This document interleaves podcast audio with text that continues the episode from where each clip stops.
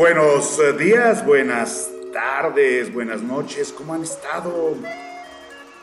Bienvenidos a cuenta a este canal donde hablamos un poco de pintura y de arte.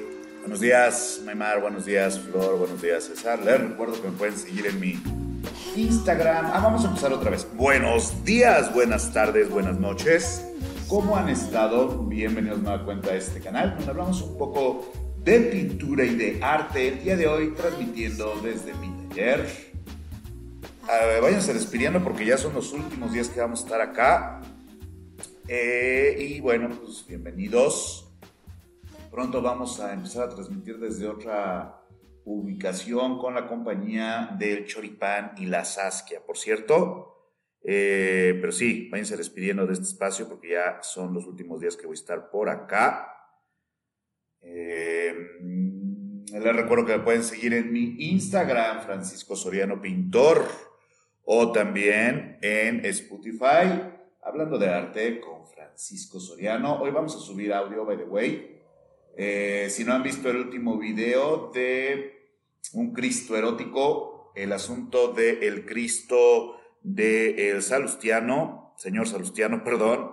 Eh, a mí la verdad no me gusta mucho la pintura de Salustiano, ¿no? O sea, lo del Cristo, pues me, pero así en general, no, pero ¿saben también por qué no me gusta? O sea, en general no soy muy fan, pero yo me acuerdo que cuando yo vi por primera vez la obra de Salustiano fue hará unos buenos 10 años. Y estaba, estaba, mm, se estaba bien ese asunto, ¿no? De, ah, mira un vato que pinta sobre fondos rojos, ¿no? Y eso es un, eh, por ejemplo, no sé si lo puse en el video de Ilya Repin, pero Ilya Repin hizo eso muchas veces de pintar personas con abrigo rojo sobre fondo rojo, porque Rusia, supongo, ¿no? Pero, pero a mí me parecía, bueno, está bonito, es un recurso bonito, pero me parecía como muy facilón, o sea, yo pensé que era como una colección específica. Así que bueno, estos cuadros, estos ocho cuadros, diez cuadros, los voy a hacer con rojo. Pero de repente ahorita que fue todo este asunto, que la verdad yo le había perdido la, la pista a este señor, pues ya le puso hasta rojo salustiano. Pues ya son, es un poquito como lo que le pasa al, al, al Javier Marín, ¿no? O sea, sí está chingón, güey, pero llevas haciendo lo mismo como 20 años, carnal, no.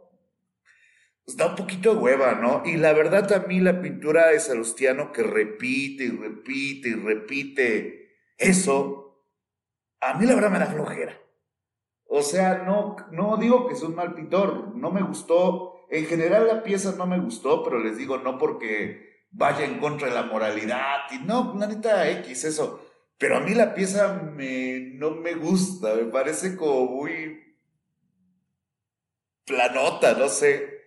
Pero encima que sea el mismo, el mismo recurso de, del rojo de fondo otra vez.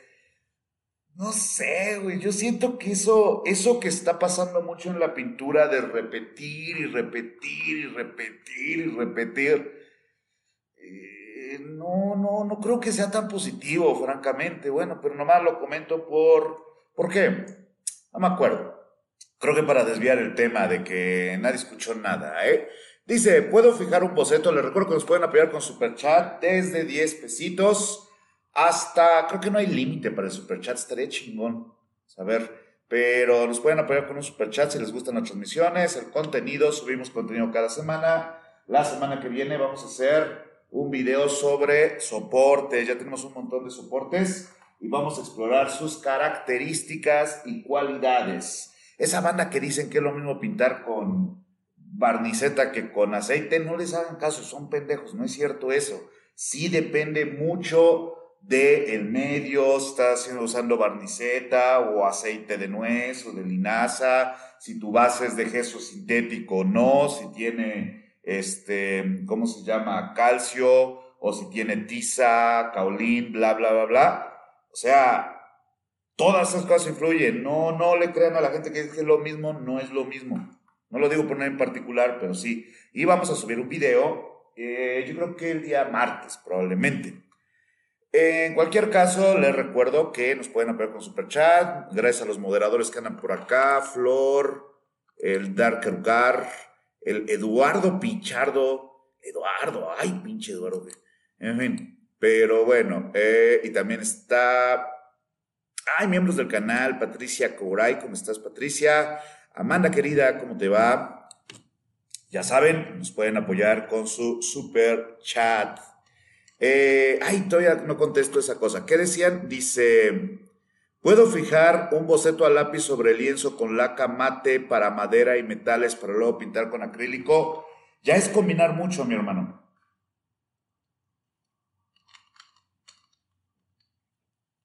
De que puedes, puedes. Pero el problema es que la laca mate para madera crea una película. Y entonces eh, cuando metes la laca, eh, dependiendo este, qué tan densa es, el acrílico se va a agarrar o no. O sea, el acrílico se agarra a cualquier lado, pero sí vas a estar eh, trabajando ya sin las cualidades de la tela. O sea, porque lo que va a estar fijado es la laca sobre la tela y entonces el acrílico va a estar sobre la laca. Y hay que ver qué laca es, porque así genérica hay algunas lacas como la Damar en, spray, que como es orgánica funciona muy bien. Pero por lo general las lacas, habría que ver cuál es, eh, que son sintéticas, sí crean un acabado como muy plasticoso, pero si a ti te sirve está chido.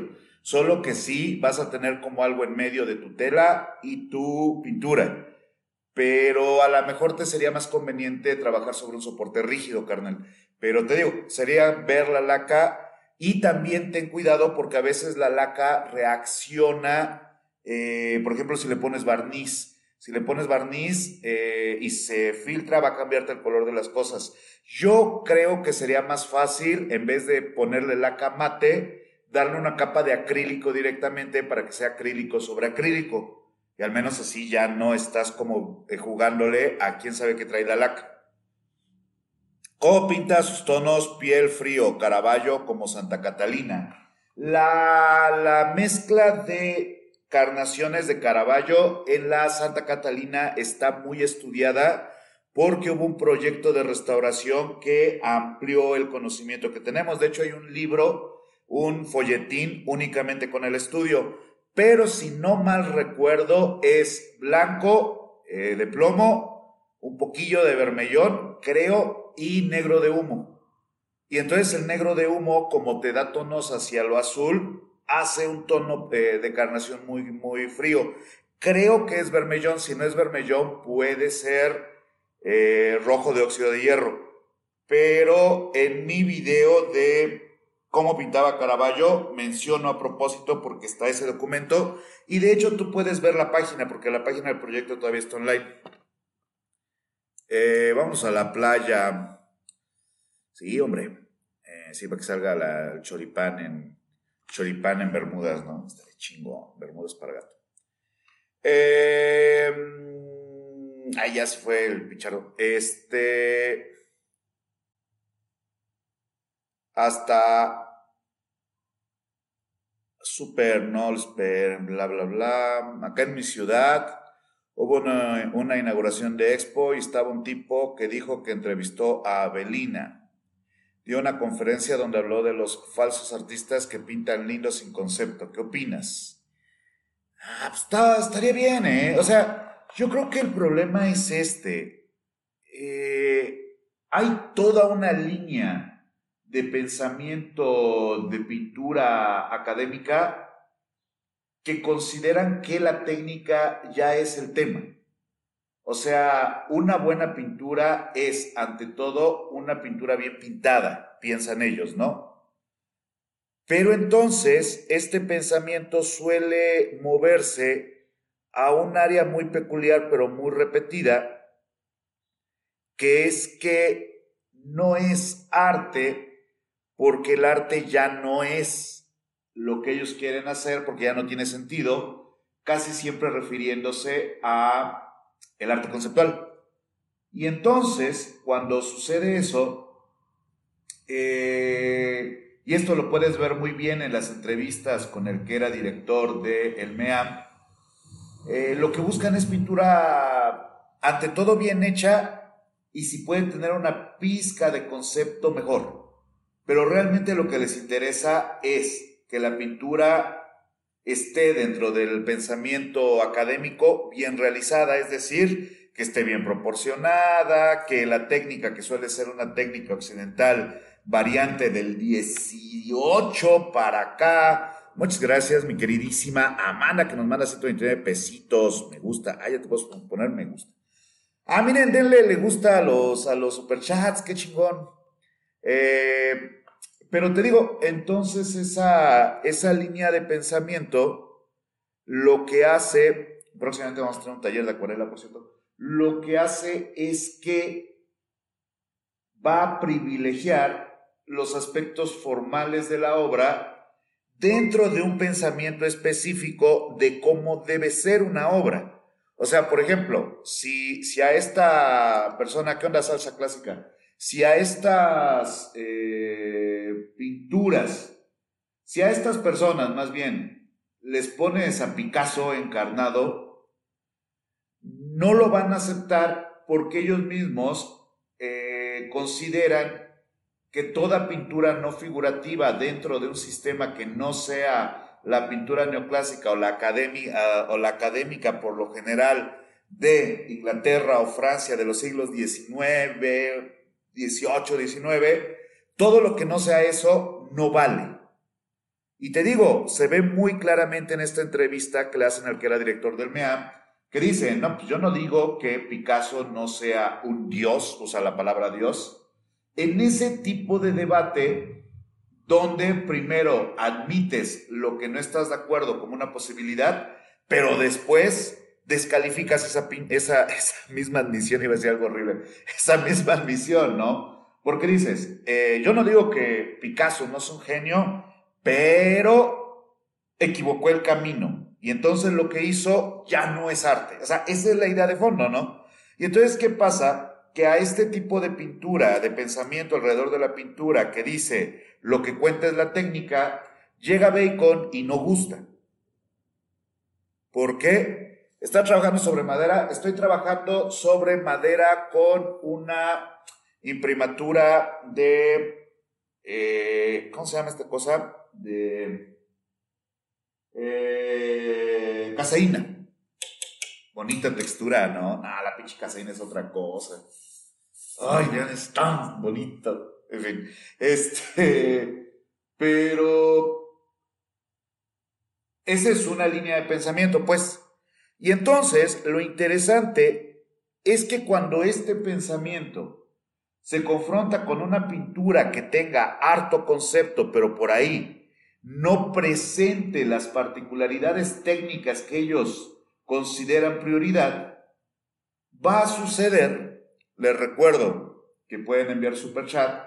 Va a suceder que la van a descalificar como una pieza falsa. ¿Por qué?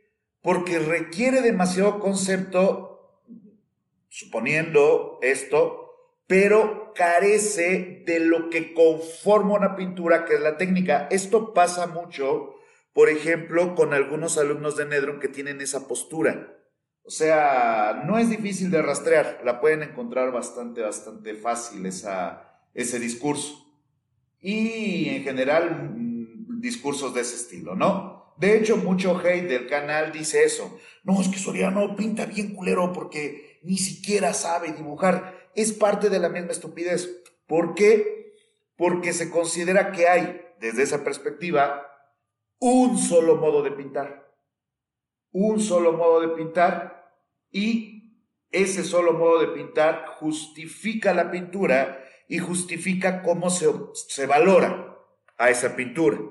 ¿Por qué? Porque al tener un solo modo de pintar, el que pinte mejor en una escala normada por una institución que sería la academia, es el mejor, es decir, lo vuelve casi deportivo, ¿no? Sin embargo, una cosa que sucede en ese pensamiento es precisamente lo que menciona esta persona que parafraseas, que no sé quién es, pero sería útil saberlo, que es que, que hay pintura muy, muy bonita, pero también muy X. ¿Por qué?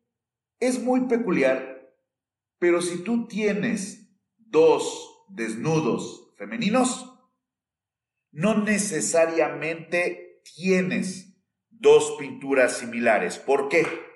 Porque una cosa es, por ejemplo, la María Magdalena de Tiziano,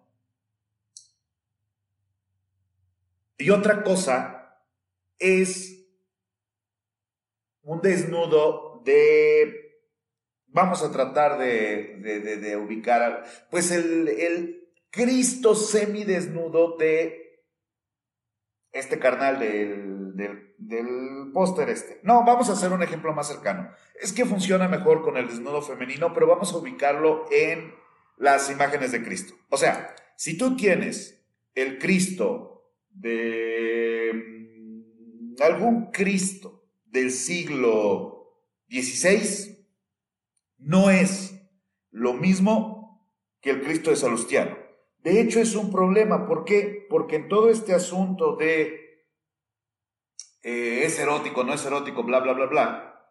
Uno de los errores clásicos de estos autores como Salustiano es que se van al pasado para justificar su pieza.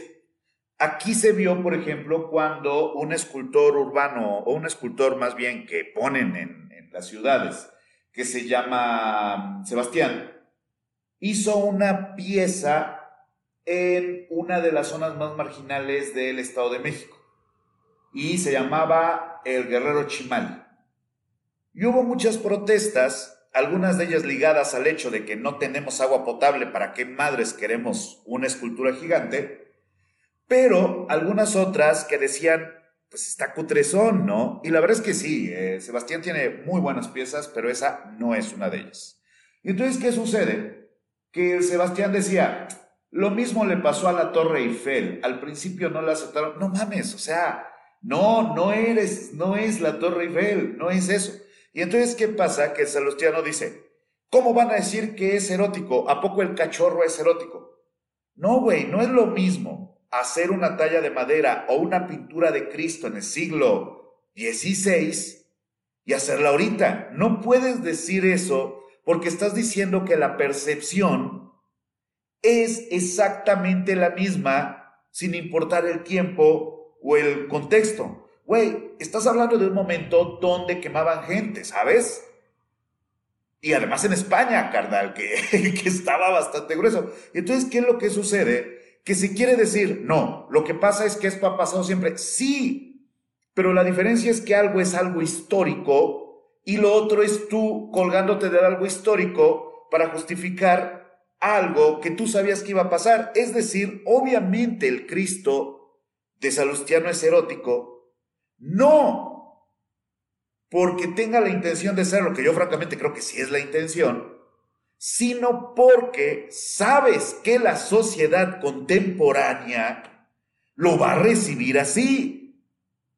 Esas caderas que se ven detrás de la tela, no mames, güey, ¿cómo no vas a saber cómo se va a recibir? Es irrelevante tu intención frente al contexto que resignifica la pieza y del cual, siendo figura pública y asumiendo que no eres un completo ignorante, sabes qué va a pasar. O sea, haces un zapata desnudo sobre un caballo en un fondo de colores, pues obviamente sabes cómo se va a recibir. Es obvio. Es parte de el pensamiento detrás de las obras. Ahora, ¿a dónde vamos por, con todo esto? Que el problema es que cuando tú hablas de pintura, ahora veas cómo, cómo dijiste, mi estimada, dame un segundito. Decía la pregunta inicial, vamos a recuperar el contexto para que no se nos pierda. Dice, una conferencia donde habló de los falsos artistas que pintan lindo sin concepto. Es que el problema es este. Hay entonces la línea de académicos, pero también hay los desnudos de Lucian Freud ¿Y qué pasa con los desnudos de Lucian Freud? Los desnudos de Lucian Freud no hacen uso de la iconología, o, al menos no de manera general, o del el simbolismo o del el mensaje cifrado, pero todo mundo acepta más o menos que un desnudio de un desnudio, un desnudio, cabrón, manden un super chat para que me compre un pinche diccionario. Un desnudo de Lucian Freud no es lo mismo que un desnudo de Omar Ortiz. Una, un caballo de Lucian Freud no es lo mismo que una vaca de César Córdoba. Un retrato de Lucian Freud no es lo mismo que un retrato de Salustiano, para el caso. ¿Por qué? Porque a pesar de no tener contenido cifrado,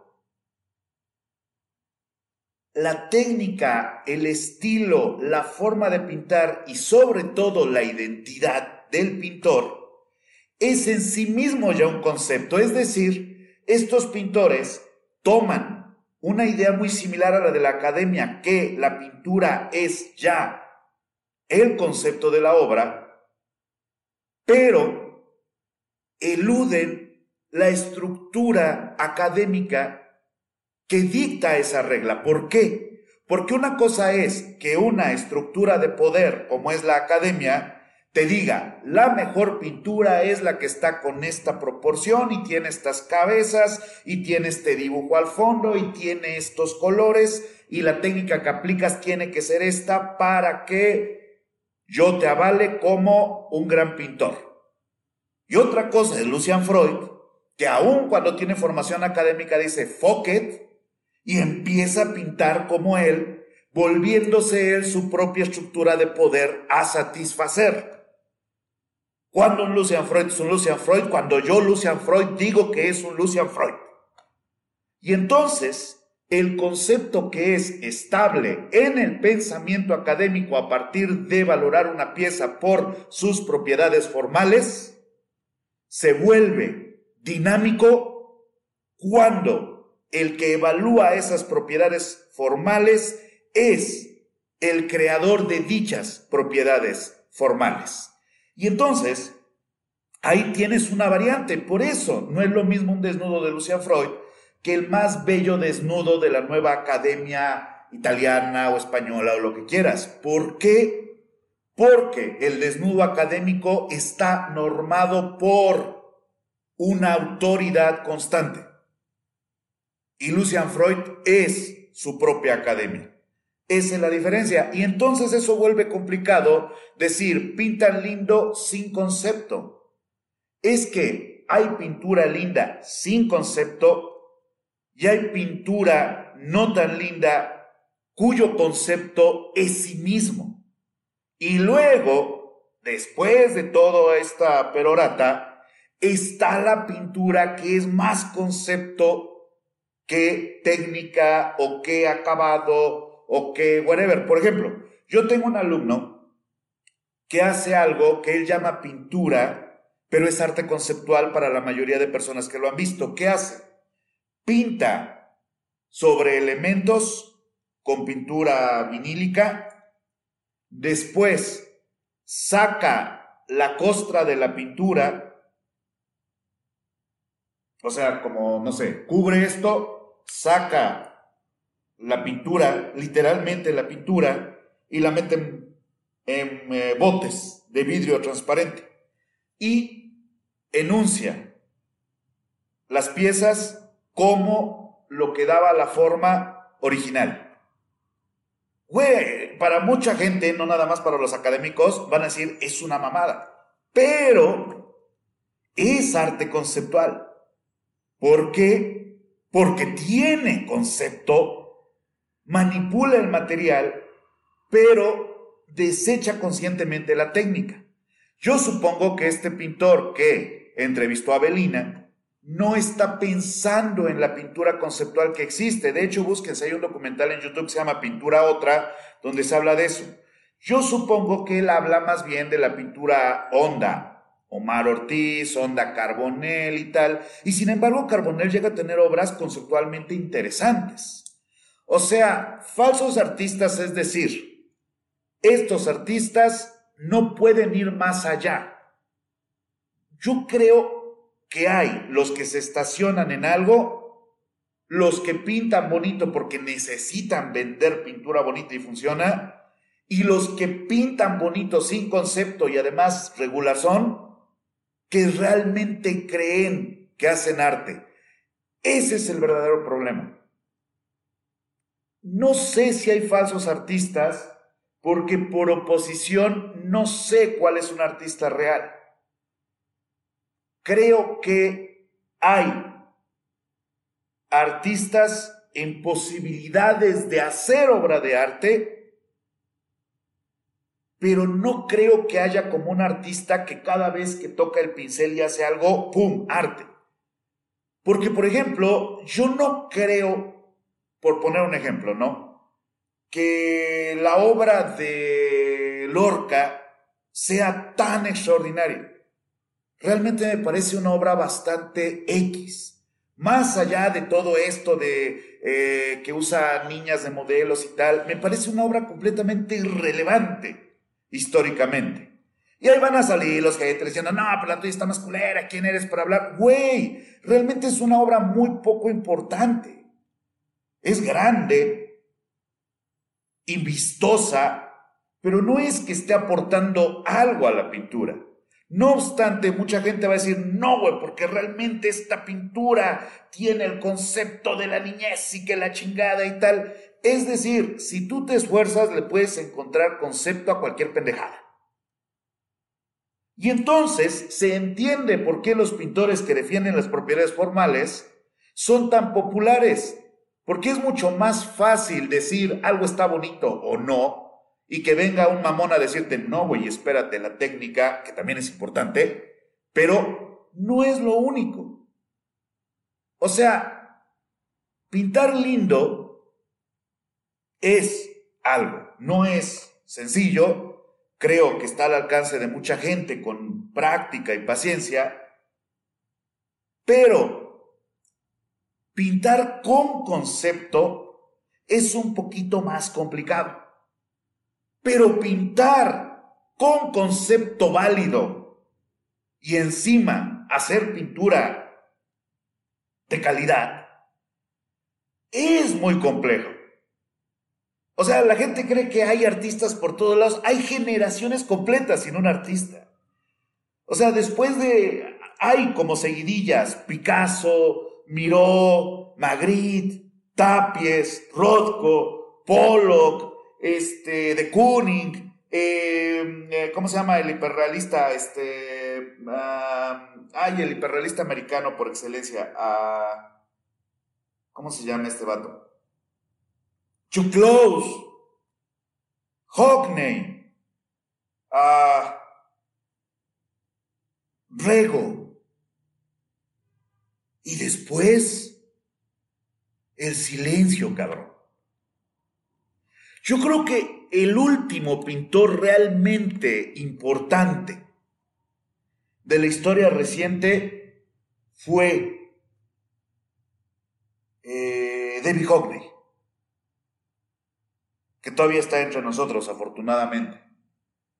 Pero aunque soy muy fan de la pintura de Justin Mortimer, de la pintura de Billy Hale, de la pintura de, de, de, ¿cómo se llama esta, esta, esta chica? Eh, ay, eh, ¿cómo se llama? Jenny Saville.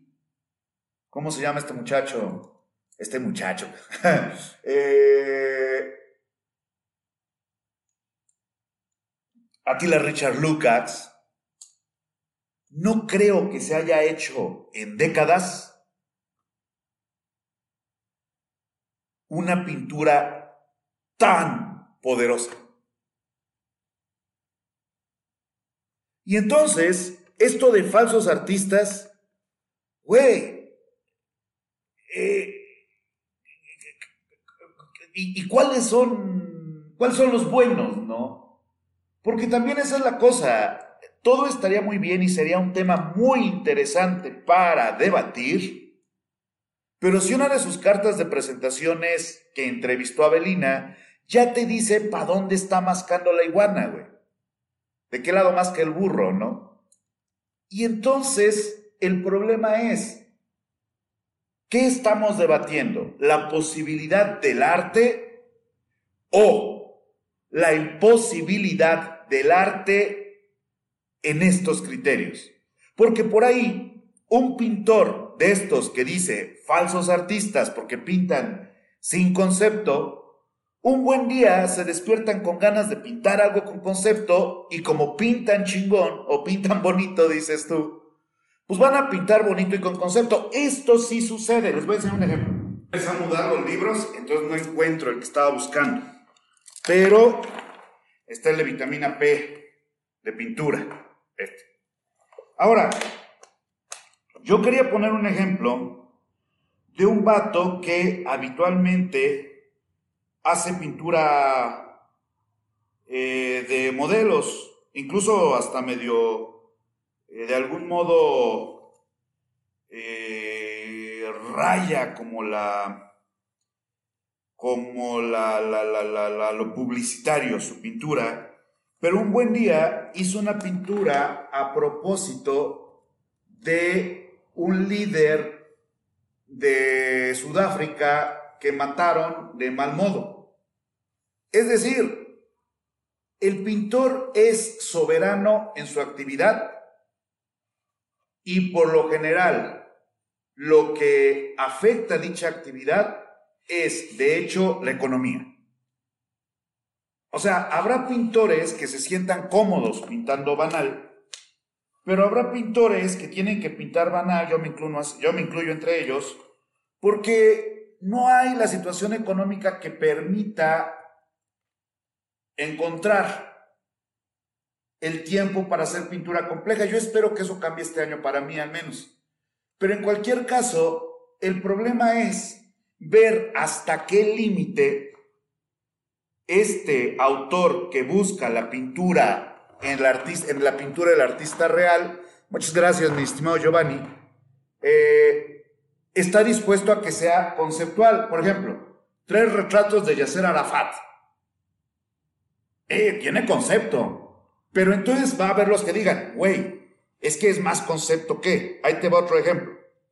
Este, estas pinturas. Estas pinturas tienen harto concepto, pero va a haber el debate sobre si es pintura. Ahí te va otra. Bueno, la pintura de Yusin Man. No, la pintura de Yusin Man. Por ejemplo, Yusin Man es un pintor que cuando quiere pinta payasos y cuando quiere pinta pacientes de clínicas mentales. Es un pintor conceptual. Pero de repente vamos a encontrar algo así. Chécate, te voy a poner aquí un ejemplo. Creo que se está viendo. Si no se está viendo el libro, avísenme. Este. Este. El gordo y el flaco en un cuadro redondo del 98. Productivo día, doctor Soriano. O sea, de repente, cuando se empieza a operar en lo conceptual desde la pintura, el terreno se vuelve tan ambiguo que no entiendes bien cuál es el punto. Por ejemplo, estos. Esto es pintura, es arte conceptual, vale, no. O sea, el riesgo de decir todo esto redondeando Gracias por el superchat, mi estimado Giovanni. Redondeando el punto es, decir falsos artistas es establecer que hay criterios reconocibles de la falsedad y de la no falsedad. Es una empresa interesante, pero me atrevo a pensar que complicada. Pero bueno, eh, vamos a ver. Se supone que es comunicar algo y si no lo dejó claro en su obra, entonces algo está fallando, ¿no? No, pero, pero o sea, de hecho, eh, un autor como eh, Deleuze, y mira que Deleuze es un autor que hay que leer, dice que la pintura no tiene como fin comunicar, que de hecho lo que no tiene que hacer el arte es comunicar. Y lo defiende fieramente y es de les. O sea, el arte no tiene necesariamente que comunicar. La pintura no tiene necesariamente... Acuérdate de lo que decía Bacon. Bacon dice, no hay que analizar mi obra, no hay que leer mi obra, mi obra no es un mensaje. El mensaje es la obra, está ahí, pero no puedes buscar que mi obra te quiere comunicar algo porque ya está ahí. Hay otra obra que sí, es que es el problema. La pintura es ilimitada. Puede. Denle like al superchat de Giovanni, por favor, que se vea ese apoyo. Puede comunicar y puede no comunicar.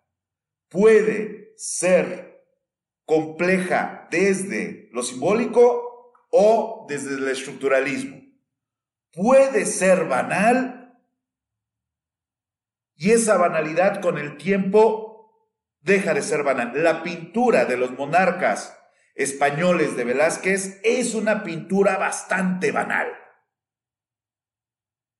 Pero ahora es un Velázquez. O sea, la academia tiene sus puntos, pero al tratar de apoderarse de lo que es pintura o no, arte o no, fracasa. Porque nadie es más grande que la pintura y nadie es más grande que el arte. Les recuerdo que estamos transmitiendo en vivo desde mi taller, que ya vamos a dejar, así que váyanse despidiendo, no crean, sí, sí siento feito, pero nos pueden apoyar para la mudanza con un super chat. Vamos a tener nuevo video la semana que viene. Ya mi idea es sacar video cada semana, así que tiren paro porque sí está bien cabrón. Eh, también les recuerdo que vamos a tener un próximo taller de acuarela. Si están escuchando esto en Spotify, pues muchas gracias por suscribirse al Spotify. Si lo están viendo en vivo, ya saben que nos pueden apoyar con su super chat, su super gracias, su like viendo el video de el Cristo del Salustiano.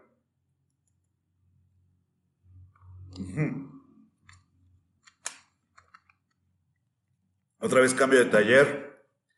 Más o menos, no, realmente no quiero hablar del tema porque sí está, está cabrón. Está difícil. Dice por acá mi estimado Marcos, eh, dice Dark Lugar, que no olviden dejar su manita arriba. A mí lo que me choca un poco es que la discusión se va sobre si es erótico o no, cuando se me hace más relevante que su idea de belleza y de pureza se basa en el canon de belleza de Instagram. Yo por eso lo menciono en el video, pues es un Cristo medio hipster, ¿no? Sí, porque además dentro de el Cristo blanco, eh, occidental, eh, euronormativo, o como se diga, este es encima hipster, ¿no, güey? Y no sé si lo notaron, pero él dice, me inspiré y me dijo, güey, creo que se parece más a Salustiano que a su hijo, nomás por el bigotito ese mamón. Pero luego encima, cabrón, el, el corte perfecto de barba, o sea, es que en serio, a mí me da más o menos igual que haya afectado o no la cristiandad y tal, pero es, es, es, e, e, es, está más cerca de un cartel de un rape que de lo que sea que estaba promocionando. Y no digo que esté mal, ¿saben? O sea, supongo que hay que actualizar la visión de Cristo y tal, pero también es una vuelta a ciertas estructuras de pensamiento que están un poquillo arcaicas, ¿saben? Así como, mira, güey, Cristo era blanco de ojos azules y así. Digo, tampoco me voy a ir al extremo de los que dicen, debería de hacerlo moreno porque realmente era moreno.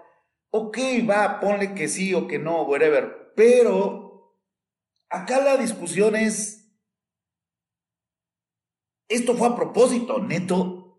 O sea, porque, no sé, te digo, no, no, no, no. Tomando en cuenta que es una fiesta religiosa en España, pues está bueno, ¿no, güey? Ok, vamos a decir, va, sopas. Dice acá, y luego lo justifica diciendo que se inscribe en la tradición de la representación de Cristo, pero si uno lo analiza es completamente falso, ya que de ser así habría utilizado los cánones del pasado que paradójicamente le impedirían representar de esa manera. Eh, sí, bueno, eso, eso depende, porque eh, ahí podrías apelar a que el concilio de Trento, que fue donde se normó cómo se ve Jesús, los apóstoles y las vírgenes, cito, para que los pintores no representen a sus amantes, by the way, fin de cita, eh, no es la tradición barroca de Caravaggio y tal donde sí se valía. Pero te digo, el problema es el contexto. No puedes jugar a que como pintas con colores de óxido de tierra y muchas sombras, estás haciendo el nuevo Caravaggio o el nuevo Cristo de donde tú quieras, güey. O sea, no puedes. No puede haber nuevos Caravallos porque no hay el contexto para producirlos. No importa que pintes igual que Rembrandt, no eres Rembrandt. No basta, dice Nedrum, lo importante es que puedas pintar como Rembrandt. No, güey. No importa si pintas como Rembrandt, no eres Rembrandt, no puedes ser Rembrandt, no puedes representar lo que Rembrandt representaba y no puedes compararte a Rembrandt por el simple hecho de que él no necesitó a Rembrandt detrás para inventar su estilo, cabrón. No estaba imitando a Rembrandt. Entonces, ¿cuál es el punto? Que Cualquier justificación que dé Salustía no es incompetente como explicación de, porque hay un contexto en el que se está recibiendo y produciendo. Hay un pintor es producto de su contexto. Gracias por los 100 varos, mi querida Patricia. Dice, Dice Patricia, ya hables de otra cosa, casi, casi.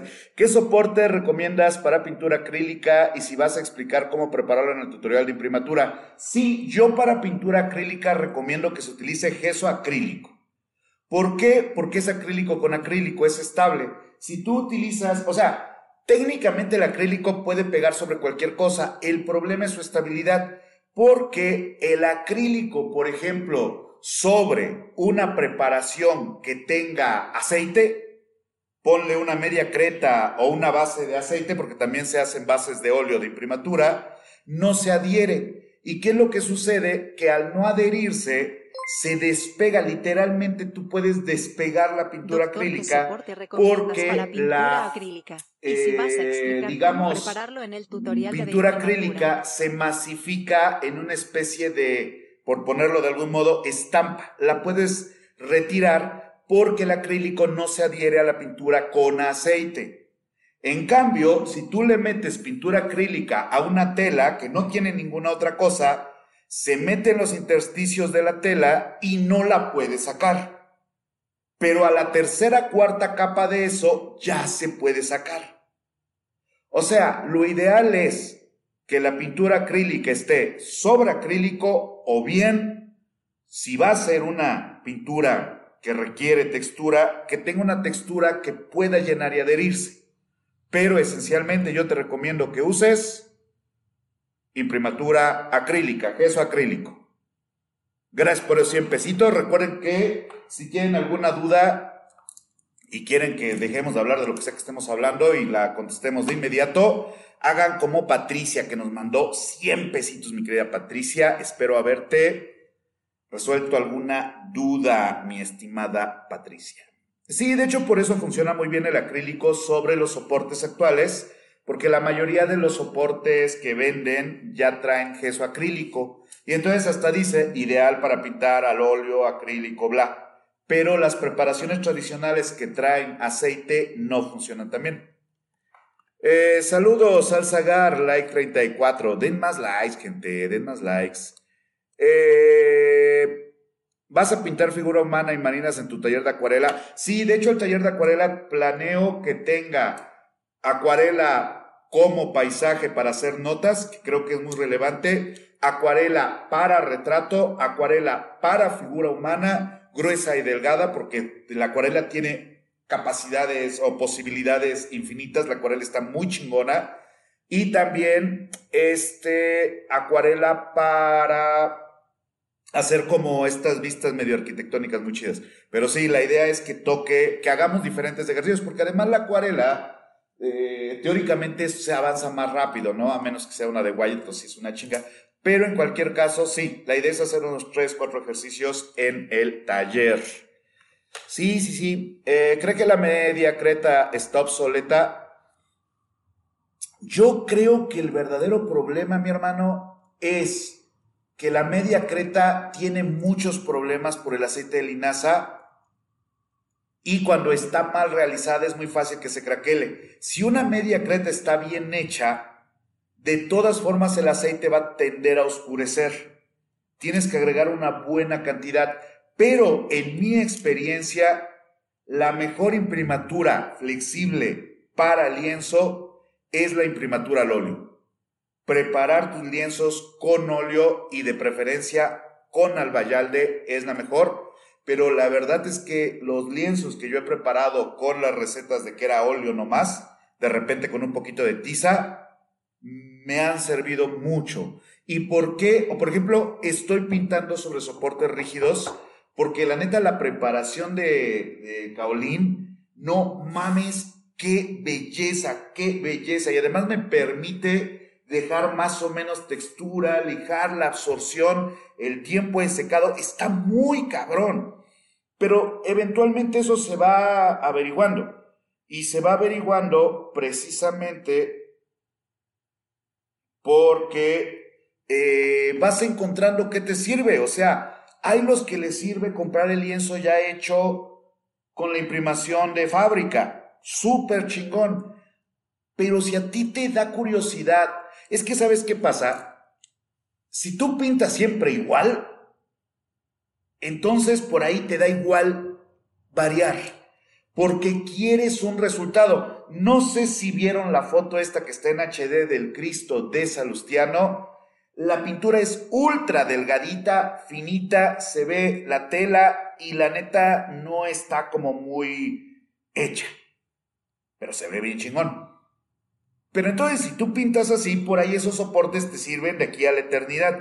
Pero si tú vas a querer pintar con una técnica a lo mejor un poco más agresiva, necesitas cambiar, güey, porque la tela necesita aguantar. Si tú vas a escrachar, necesitas otra. Si tú vas a pintar en rígido, necesitas ver qué sirve y qué imprimatura se adecua. ¿Por qué? Porque eso va a variar el modo en que pintas.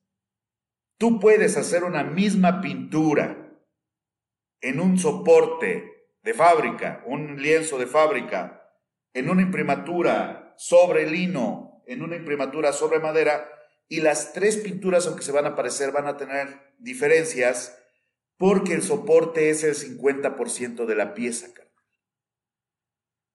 Vamos a pintar, gente. Eh, les recuerdo que nos pueden apoyar con Super Chat. Estamos teniendo una buena conversación el día de hoy. Yo creo que va a servir esto de dejar más espacio entre directos, porque a veces cuando son a diario sí es más desgastante, pero vean, cuando sí me tomo un rato, sí es como, ah, miren, se han juntado preguntas. ¿Para cuándo el curso de watercolors? Yo creo que en un par de semanas.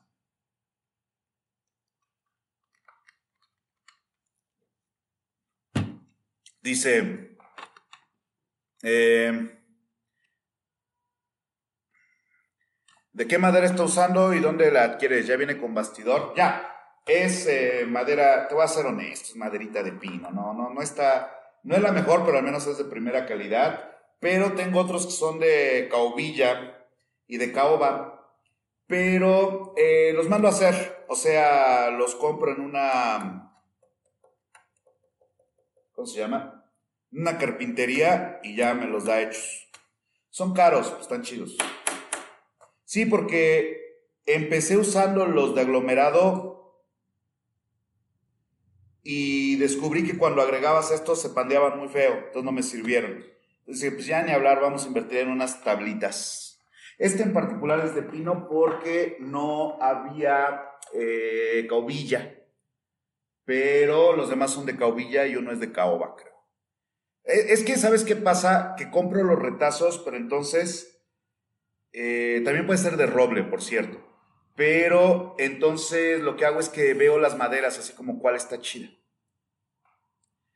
Eh, dicen, quizá sea al revés, un nuevo Caravaggio de principios del 21 haya sido un Picasso, no por pintar parecido, sino por pintar así en su contexto. Yo creo que lo más cercano a un nuevo Caravaggio vendría a ser el señor Attila Richard Lukács. Creo que si alguien tuviera que ostentar el título del nuevo Caravaggio, tendría que ser él. Les recuerdo que nos pueden apoyar con super chat. Vamos a pintar un rato, ya nos, ya nos hicimos güeyes un buen ratito. Hay que pintar, porque si no, esto no va a salir. Una vez así chocó un taxi con otro coche y se baja el del taxi así, no, jefe, esto no va a salir con palabras bonitas. Dice, yo no he podido encontrar dónde comprar paneles de madera decentes. Yo los compro en una panadería, no, güey. Yo los compro en una, mm, maderería carpintería que está por Garibaldi. Y la neta está bien lejos, pero está muy bien surtida. Y el vato, además de que te trata bastante bien, sí es como muy atento a, a, qué necesitas, ¿no? Así como, o sea, cuando lo conocí, ya sabes, maderero rudo y acá pero ya que le expliqué para qué era, se quedó, ah, no, güey, lo que tú necesitas es esto. Ya me enseñó dije, ándele. Ah, pues ahí está. Y entonces ya eh, los encargo y en dos, tres días ya los tiene hechos. Y está padre porque no, no están clavados, sino que están pegados. O sea, son estructuras sin clavos y sólidas. Está chido. Porque el otro era comprar la tabla grande, güey, pero no, está bien cara, la verdad. También se puede, pero prefiero que estén así con su marquito para que aguante. Dice, el triple contra chapado funciona muy bien. Así es, también el triple es muy chido. Como soporte, si es delgado, se puede imprimar con cola de conejo por ambas caras para que no pandee. Así es. Es cierto lo que dice J. San. La madera contrachapada también es muy chida. De hecho, eh, Bacon utilizaba una cosa que se llama block, ¿cómo se llama? Ground block. No me acuerdo, pero es como de corcho. Está raro. Ahí lo digo en el video de cómo pintaba Bacon. A mí no termina de hacerme sentido la base de óleo, es como la de Nedrum, no sé cómo es la base de Nedrum, mi hermano. ¿Eso no obligaría a que las capas superiores fueran tan grasas que se requieran aceites espesados? Pues sí, haz de cuenta que la base de óleo es una mano de óleo con tiza y otra de óleo.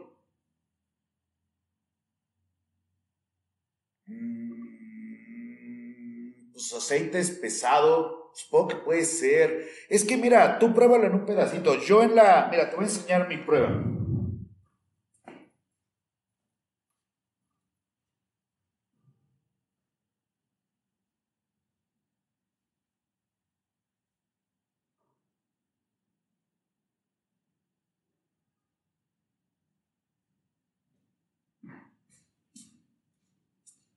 Yo preparé una de óleo, una de óleo con sílice, pero entonces la clave es que es tan delgadita que preserva incluso la textura. Pero lo interesante es que si le agregabas eh, óxido de hierro, el grano de pigmento del óxido de hierro es tan grande que sella y entonces las imprimaturas rojas son más lisas. Pero ya que se seca, tú puedes pintar fácilmente óleo encima. No, no, no, no, no, no hay. Eh, pues es como pintar óleo sobre óleo, carnal. Dice acá Gerardo Lira, ¿estudiaste artes plásticas o algo relacionado? Tengo una licenciatura en diseño gráfico antes de la tecnología digital, así que casi todo era a manita. Luego tengo una maestría en eh, artes visuales con especialidad de pintura y finalmente tengo un eh, doctorado en artes visuales con especialidad en teoría, mi estimado Gerardo Lira. Los de aglomerado terminan como papas fritas, a menos que sean chiquitos, pero así es en general. El soporte, tabla, tela, cartón alcanza a absorber algo del aceite de la imprimatura, por lo que no se queda tan graso como las capas superiores. Ah, de referirse a eso, ¿verdad? Sí, sí, tiene razón. Además aplica sin medio y con mucho pigmento. Sí, sí, sí. Supongo que es eso. Em, hola Soriano, he escuchado de algunos expertos la idea de que el arte de íconos bizantinos es superior conceptualmente al arte religioso de Occidente. ¿Qué opina al respecto? Pues mira, mi hermano, eh, la situación es eh, que tenían funcionalidades distintas. O sea, es más, eh, ¿cómo decirlo? De algún modo es más hermético porque sí tenías que saber de iconos para agarrar eh, la idea del icono vicentino, aunque la población rusa, por ejemplo, estaba muy docta sobre el tema, pero por la misma estructura narrativa que desarrollaba, tenía que tener una enorme cantidad de información sintéticamente. O sea, hay códigos para leer iconos bizantinos. Pero te digo, el chiste es que es mucha información en imágenes aparentemente esquemáticas. La tradición occidental, yo supongo que te refieres más bien como a la, o sea, la tradición occidental paralela, que es eh, el bajo renacimiento y un poco anterior, eh, es narrativa, pero en términos más comprensibles, o sea, no tiene el nivel de codificación del icono. Pero posterior a eso, la pintura barroca, por ejemplo, que se suele mover dentro de la estructura iconológica o de la vida de los santos, eh, tiene niveles de, complejidad. Pero en el momento del auge de la pintura, que es con la pintura del barroco caraballista y tal, había un asunto de pérdida masiva de fieles por la revuelta protestante y los luteranos y todo, y literalmente lo que buscaban era que fuera espectacular. Oye, pero no va a enseñar las, eh, los datos que enseña esto. Sí, pero necesito algo con muchos efectos especiales porque estamos perdiendo fieles a lo loco. Y entonces lo que necesito es que se vea chingón, güey. ¿Quién es el pintor más chingón de aquí? No, Caravaggio. Tráetelo, cabrón. Necesito que me hagas acá unas, no sé cuántas, creo que siete acciones de misericordia, no me acordé ahorita, pero que se vea mamón, güey. Así que, que a lo mejor no se ve muy bien claramente cuál es cuál, pero pone un ángel acá bailando en el cielo, carnal, unos ancianos acá, una mujer que por alguna razón tenga un poco de desnudo, justifícala diciendo que va a, amamantar a su padre preso y a todo eso pone un montón de efectos especiales, sobres. ¿Por qué? Porque la idea no era la complejidad como tal, sino la espectacular belleza para que el fiel dijera, güey, este Dios tiene que ser el bueno, ve el pintor que trae, carnal. O sea, los iconos no tenían esa situación. Eran estructuras sí didácticas, pero que se estudiaban hasta cierto punto para entender. Las otras eran llamados a la fe porque nos vamos a quedar sin diezmo. Pero bueno, eh, gracias Cristian. Em, dice, hola, acá en el norte hay una festividad binacional y este año sacaron un póster que causó controversia. Me gustaría eh, escuchar su opinión. Busque Charro Day. ah, sí somos bien vex. Charro Day, carnal. y déjame adivinar, casi lo hizo el Fabiano, quién hizo el, el póster o por qué hay, por qué hay, hay este polémica, mi hermano. Voy a checarlo, voy a nomás porque está interesante. Me atrapó el título. Charro Day. Búsquenlo para que estemos en la misma página. Póster. Charro Day. Polémica por el Charro Day, a ver. Eh, póster de festividad del Charro Day causa polémica, dice Noticias. A ver, vamos a ver la nota. ¿Qué opina de esto? Esto que le voy a presentar hace días. Espérense, me estoy escuchando. Ah, aguante, aguante.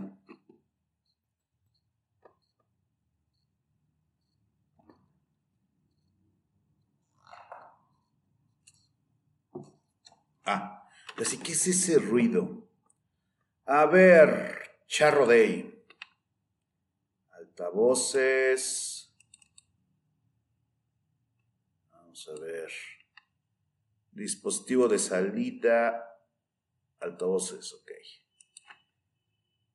Aquí, hablamos, de, la nota sobre, la, revelación, del póster oficial de las fiestas del Charro Days para este 2024, eh, realizadas en conjunto entre autoridades de Rockville, eh, Texas y la asociación organizadora del evento. Pero ahora, residentes de Matamoros principalmente han reaccionado en forma negativa al anuncio al catalogar la imagen como ofensiva.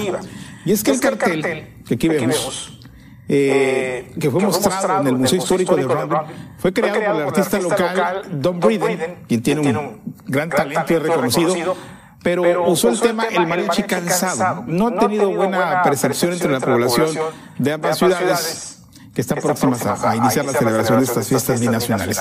En la descripción de la imagen, el artista señala, ya lo puede ver usted, que es una versión caprichosa de la vida de un popular mariachi.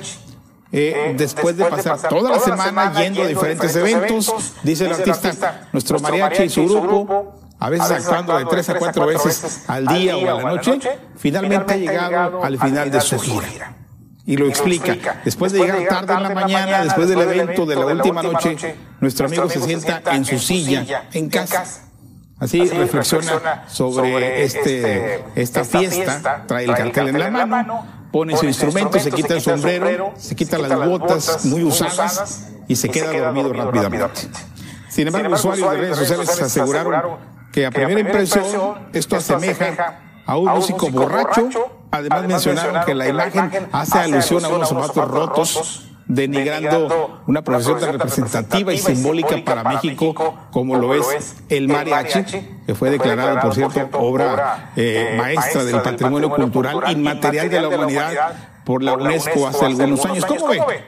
Realmente esta imagen, no sé si Salvador le puede hacer un acercamiento, eh, realmente esta imagen usada como el póster oficial de esta festividad denigra al charro mexicano y a México en general o a los matamorenses. Mire, aquí le estamos dando en el acercamiento. Este es el póster oficial. Y se puede observar a un mariachi, pues, pues, sin sus botas, sus calcetines, trae aquí la, la agenda de la fiesta el sombrero en el piso, el perrito chihuahua se le queda viendo la trompeta por un lado. Eh, hijo, no, sí está muy mal. O sea, e, es que es interesante. Mira, de hecho es muy interesante porque lo podemos conectar con lo que estábamos hablando hace rato. O sea, la obra tiene un concepto. La obra tiene un concepto. Eh, bueno, esto, esto, en la, esto en la versión en Spotify no va a sonar doble y pues ya ahorita ya acabó. Eh, la obra tiene un concepto, pero no implica que un concepto haga una buena obra. Esto es muy interesante porque realmente lo podemos conectar y además nos va a sacar de una duda alrededor de, dice, vuelvo al, comentario, eh, vuelvo al comentario original de Flor, pintan lindo sin concepto. Güey, es que es un error pensar que una pintura por como tiene concepto, ya es una buena pintura o es una pintura más completa. Yo una vez, de las pocas veces que he hablado con Alejandro Barrón, le decía, güey, es que el problema es que tener una idea no necesariamente es tener una buena idea. O sea, una idea es una idea, pero por ahí una idea puede ser una pendejada también. Entonces, ¿qué es lo que pasa? Que en este cartel de Charro Day, que supongo que tampoco fue tan polémico, porque siendo honestos, pues, ¿quién conoce Charro Day, güey, si no eres de la zona? Este, bueno, ¿quién conocía que había festividades de Semana Santa allá que no fuera de allá? No, yo no. Pero bueno, en cualquier caso, eh, eh, eh, el punto es este. Seguramente en la cabeza del que lo hizo era una gran idea, pero la neta está bastante culero. ¿Por qué? Güey, para empezar se supone que es una celebración, ¿no, carnal? Mira, en, en, en diseño gráfico te enseñan, un cartel tiene que entenderse. O sea, un cartel no es para que te preguntes acá eh, la naturaleza de la existencia o como en esta escena de Woody Allen, el vacío de nuestra vida que te lleva al suicidio. O sea, no mames, un cartel responde a una necesidad. Yo tengo una obra de teatro que se llama El fantasma de la ópera y entonces necesito un cartel que le diga a la gente, oigan, van a exhibir el fantasma de la ópera, yo tengo un, ¿cómo estás, Uriel? Yo tengo un puesto de tacos veganos. Entonces necesito un cartel que le diga a la gente, aquí hay tacos, pero son veganos, güey. Yo tengo, bueno, creo que se entiende el punto, ¿no? Ahora, para empezar, yo no sé mucho de esto, corríjanme si me equivoco, pero creo que un charro no es lo mismo que un mariachi. Creo. creo que un charro y un mariachi no es lo mismo. Pero vamos a decir que sí. El detalle que vuelve falso la justificación de este carnal es el hoyo en el zapato. Estás jugando con estereotipos. Un perro chihuahua, no mames, ¿qué mariachi va a tener un chihuahua, carnal? ¿Qué mariachi va a tener un perro de esos? Esos perros los tiene Paris Hilton, güey. Oh, pero como es un perro chihuahua, es de Chihuahua. O sea, es en efecto un cartel desde los clichés.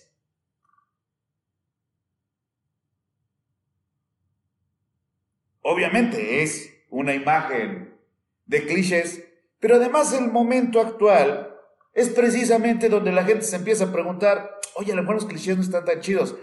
Hay ahí en el, en el canal de un youtuber de arte muy poco exitoso y pésima persona, Comentarios de hate hacia un servidor y hacia el señor Borrego que dicen, los dos son calvos, no debe de ser coincidencia.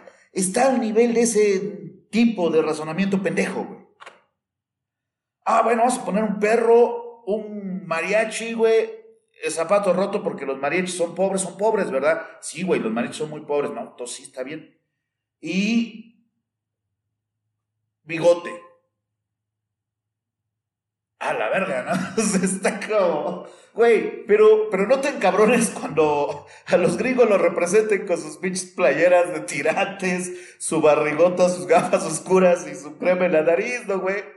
O no te, o no te encabrones cuando los rednecks se enojan, güey, o sea, es que el punto es que si se está pensando en evitar clichés, es precisamente para evitar las ideas sobre los estereotipos. El charro day suena como algo que no ha de ser tan en serio, pues se llama charro day. Pero si de veras lo que se quiere es como honrar la relación em, binacional, pues a lo mejor el cartel está un poquito aumentador de madres, ¿no, güey? O sea, si te lo piensas bien, la verdad es que una película como Coco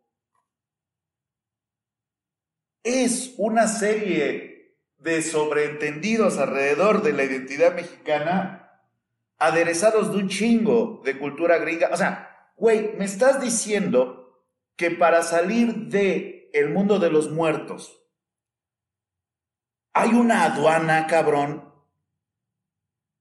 O sea, en México no sabe qué es una aduana hace años. Pero bueno, bueno, bueno, ok. Hay una aduana. Sepa la verga por qué hay un sistema burocrático para salir el Día de Muertos. Ok, ok, va, ok. ¿Es una ficción? No, sí, sí, sí, sí, está bien. Mi pendejada, ¿no? Digo, entonces no sé para qué la haces alrededor del Día de Muertos, güey, pero bueno, va, te la compro. A ver, güey, si no puedes mantener mexicanos fuera de tu país, si no puedes mantener olas y olas de migrantes haitianos, si se cuelan cientos de migrantes salvadoreños, ¿de veras crees que una pincha aduana va a evitar que los muertos vayan al mundo de los vivos? Güey, te estás dando mucho crédito, mamón. Y eso es lo que pasa con este cartel.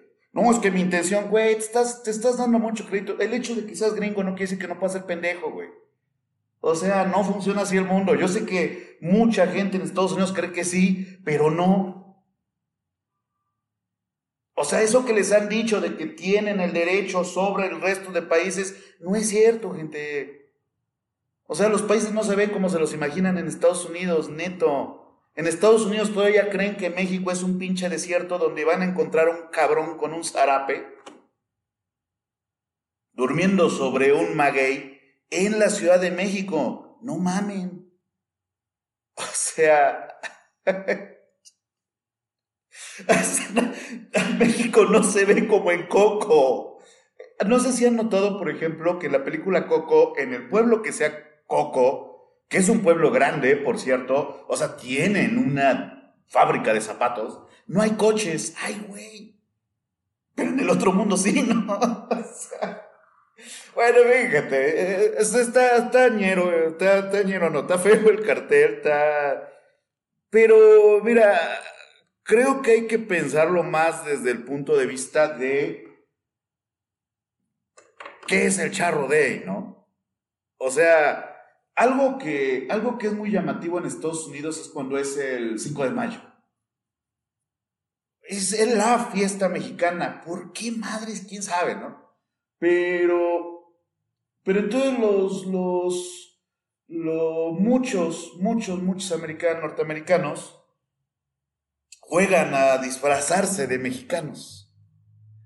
Y es que este es lo interesante, ¿no? O sea, te puedes disfrazar de mexicano en Estados Unidos. Te puedes disfrazar de árabe, güey. Te puedes disfrazar de... No sé. ¿Cómo es el disfraz de norteamericano exactamente? O sea, ¿cómo, cómo me disfrazo yo de gringo en una... En una, en una fiesta de Halloween. ¿Cómo se ve el disfraz de gringo. No lo hay. Porque inconscientemente cuando te disfrazas de mexicano estás pensando en una estructura exotista del mexicano. ¿Por qué, güey? Porque los mexicanos son todos así. De cowboy, bueno, pero ese es un disfraz de cowboy, no de gringo, güey. Y en cambio este es el disfraz de mexicano. De hecho lo venden así, Mexican Costume, güey. eh, fíjate, fíjate. Bueno, bueno, no sé por qué estamos hablando de esto. Dejen, voy a chamear o manden un super chat o voy a tener que desconectarme, gente. Este, pues sí, eh, pues sí, no, te digo, no, no, no sé qué tan polémico fue, pero aún cuando no hubiera sido la intención hacer uno de los carteles con más clichés en la historia de los carteles de el día del charro, del charro day, pues la verdad es que lo hizo. Y el problema es que la no intención no es una, no es una, una, una excusa, güey. Ahora, yo supongo que mucha gente que no tenía ni idea que había Charro Day, pues ya sabe que hay Charro Day, y en una de esas hasta tienen más banda. Porque esa es la otra cosa, la verdad es que la polémica es una excelente fuente de publicidad, güey. O sea, en la actualidad hacer polémica es un recurso publicitario. Oye, ¿ya viste esa película que todos odian y que dicen que la financió la ultraderecha gringa? Ah, no mames, no, la voy a ver. Oye, pues está de la verga, bueno, ya la vi, o sea, yo no, pues. Pero el problema es que ya es un recurso. ¿O a poco crees de veras que, que, que, que, que ¿cómo se llama? Que Shakira de veras le mete mierda a Piqué nomás porque sí. Sea, digo, no sé si haya como un contrato o algo, pero eso es publicidad. Hay una generación que no sabe quién es Shakira. El disfraz de gringo es de militar, dicen por acá. Eh, ¿Dónde termina la inspiración y comienza el plagio? Eh, les recuerdo que pueden enviar su super chat. Plagio comienza cuando no mandan super chat y toman eh, contenido para otras redes. No, este. Es curioso porque hace muy poquito hablaba yo sobre eso con, un eh, extraordinario eh, dibujante. Y yo creo que la cuestión es que no puedes plagiar obras que ya hayan surgido con un pensamiento artístico detrás. Porque no solo es eh, inspiración, o sea, no es una cuestión de inspiración o no es una cuestión de apropiación, resignificación. O sea, yo creo que una pieza de arte que se apropie de algo tiene que resignificarlo para no solo que sea legítimo, sino que sea válido. Pero ese algo no puede eh, estar ni cerca de la estructura original. Por ejemplo, el cartel de Banksy, del vato que lanza una molotov, pero en vez de una molotov es un ramo de rosas, resignifica la acción. Es obvia, pero al mismo tiempo es completamente distinta. Se vale tomar esa foto. Y ya, si tenía derechos o no, es una cuestión legal. Pero en el sentido puramente artístico, se vale.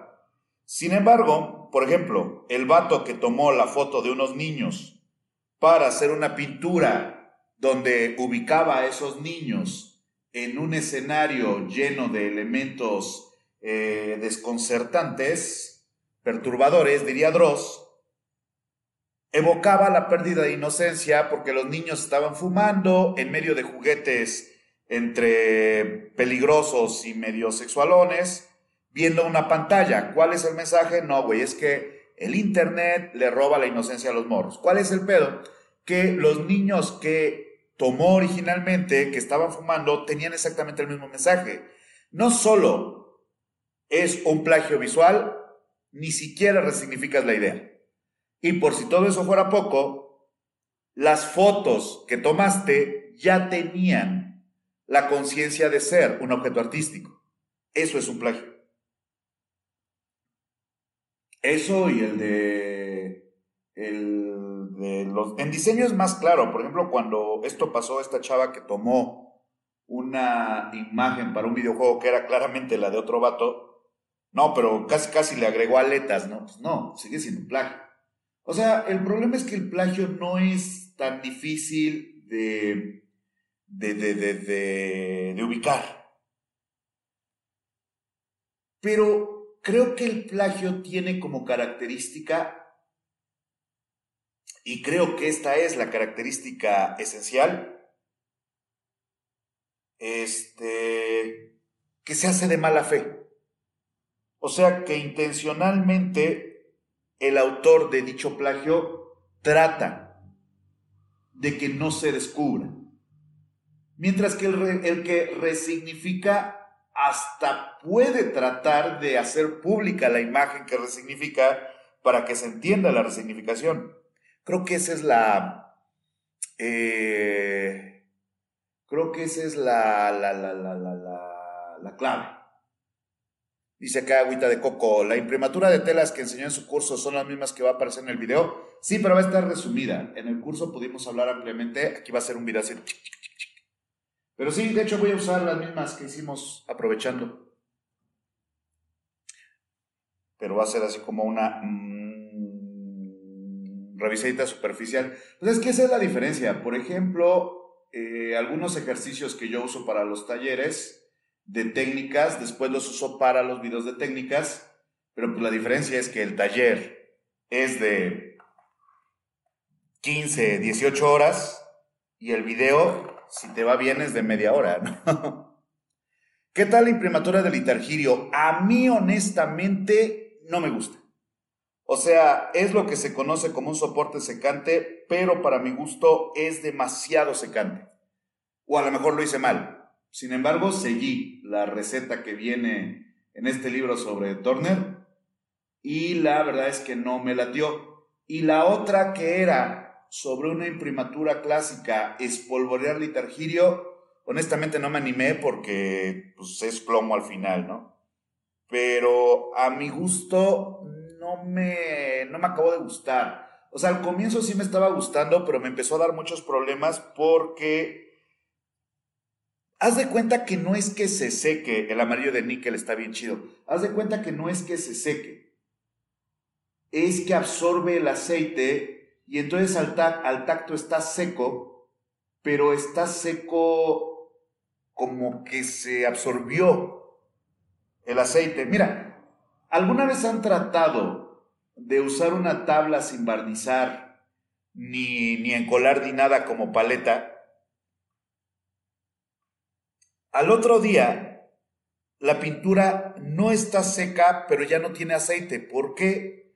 Porque la madera sin imprimar absorbe el aceite y te queda pigmento con muy poco aceite que incluso para manipularlo ya es difícil, porque está muy secote. Así se siente la base del litargirio. Así. A lo mejor un poquito menos, ¿no? Pero sí es de ese estilo y la neta no me latió. Les recuerdo que pueden enviar superchats si quieren apoyar este canal y nuevo contenido.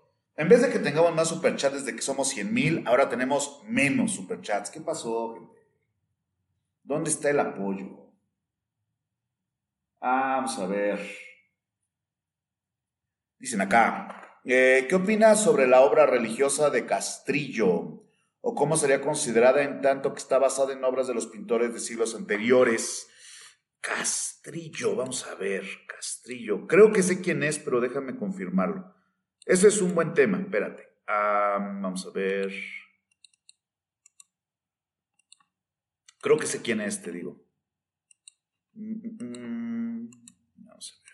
Castrillo.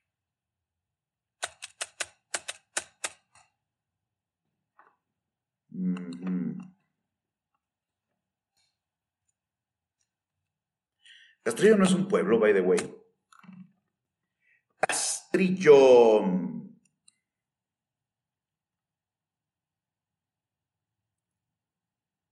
Pues no es el greco, ciertamente. No lo conocía, ¿eh? Ah, pues, mira, es que, yéndonos a tu pregunta, no me parece malo, realmente no me gusta, pero no me parece una mala pintura. Pero yo creo que la clave, eh, dices, ¿Cómo sería considerada en tanto que está basada en obras de pintores de siglos anteriores? Es que la pintura religiosa, o sea, una pintura puede tener un tema religioso. Gracias por los 50 varitos, mi querido Iván. Denle me gusta a ese superchat. Eh, una pintura puede ser con temática religiosa y religiosa. La diferencia es que la pintura religiosa está destinada al culto. O sea, tú pintas una Virgen de Guadalupe y se ubica en un espacio tal que alguien podría ir a rezarle a esa Virgen.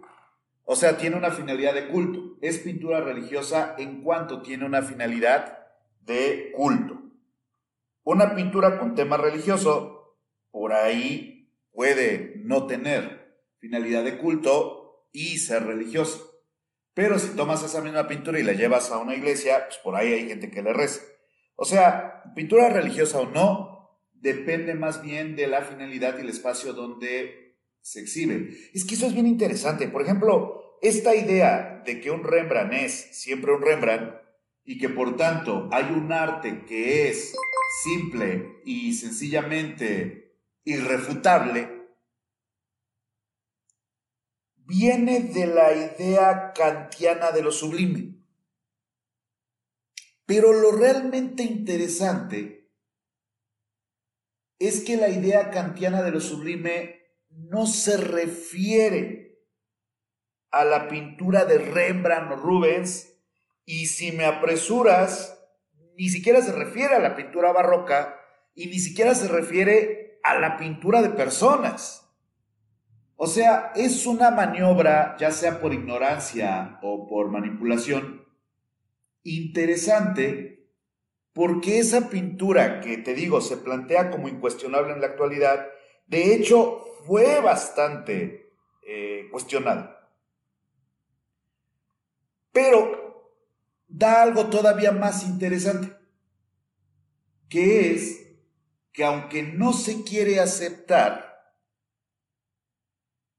el dónde está un cuadro sí influye en cómo recibimos ese cuadro. Por eso es tan absurdo lo, de, lo del Cristo, güey. O sea, si haces ese Cristo para la colección de, qué sé yo, Elton John, cabrón, pues no. Pero si lo vas a hacer para una fiesta católica, evidentemente lo van a decir. O sea, no se puede jugar al ingenuo. Pero bueno, no es el tema, sino que, y este ejemplo me gusta mucho más, Hace poco descubrieron un Botticelli. Y la nota que pueden buscar por ahí, por acá, les recuerdo que pueden ver superchat, gracias por el superchat que mandaron, by the way. La nota es, Botticelli es recuperado de una casa donde lo tenían en la cocina.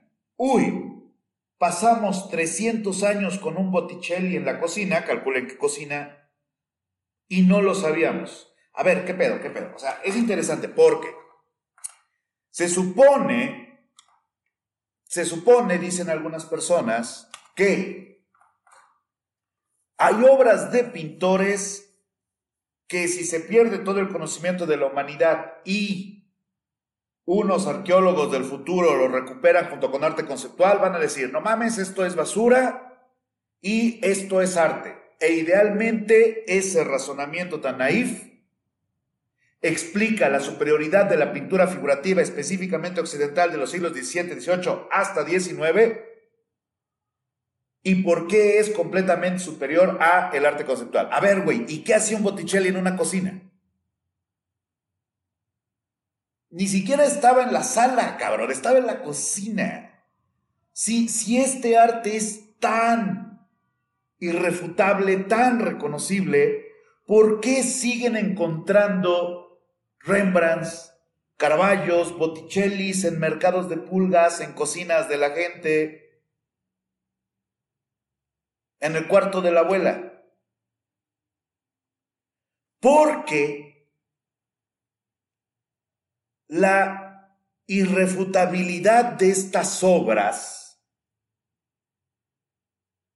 se crea una vez que un ojo capacitado las ha reconocido.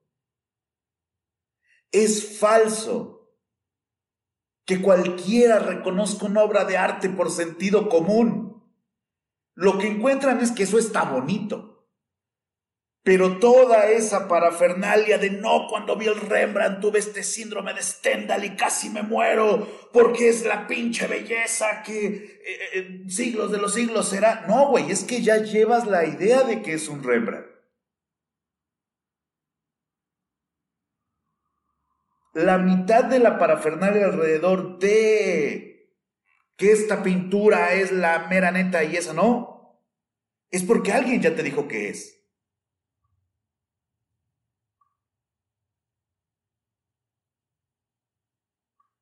Pero bueno, em, podría extenderme, pero solo lo quería mencionar a propósito de la obra de Castrillo. Pues te digo, no, no, no creo que es obra para religiosa, creo que son copias de piezas religiosas, creo que es un estilo que quiere ser como el del Greco, creo que no es la paleta, by the way. Por ejemplo, eso, si quieren hacer grecos, hay una paleta del Greco. Podríamos hacer, ay, mira, es algo en la, el cartel del Art Week en Aguafuerte. Vayan a comprar esa pintura. Eh, ahí estamos. También les recuerdo que pueden apoyarnos con su super chat. ¿Nos puede recomendar la obra de algún fotógrafo para estudios de color e iluminación? Fotógrafo, color e iluminación. Bueno, ahorita te digo cómo se llama este carnal. Hay un fotógrafo que hace como una fotografía muy... Tiene ese estilo de fotografía vieja. Mira, Color. A ver, eh, fotógrafo. Eh, vamos a ver. Es que no creo cómo se llama. Sí lo marco, pero no. Mm, mm, mm, ¿Sabes lo que te puedo recomendar? Vete al blog de uno de los nuestros en su sección de fotografía.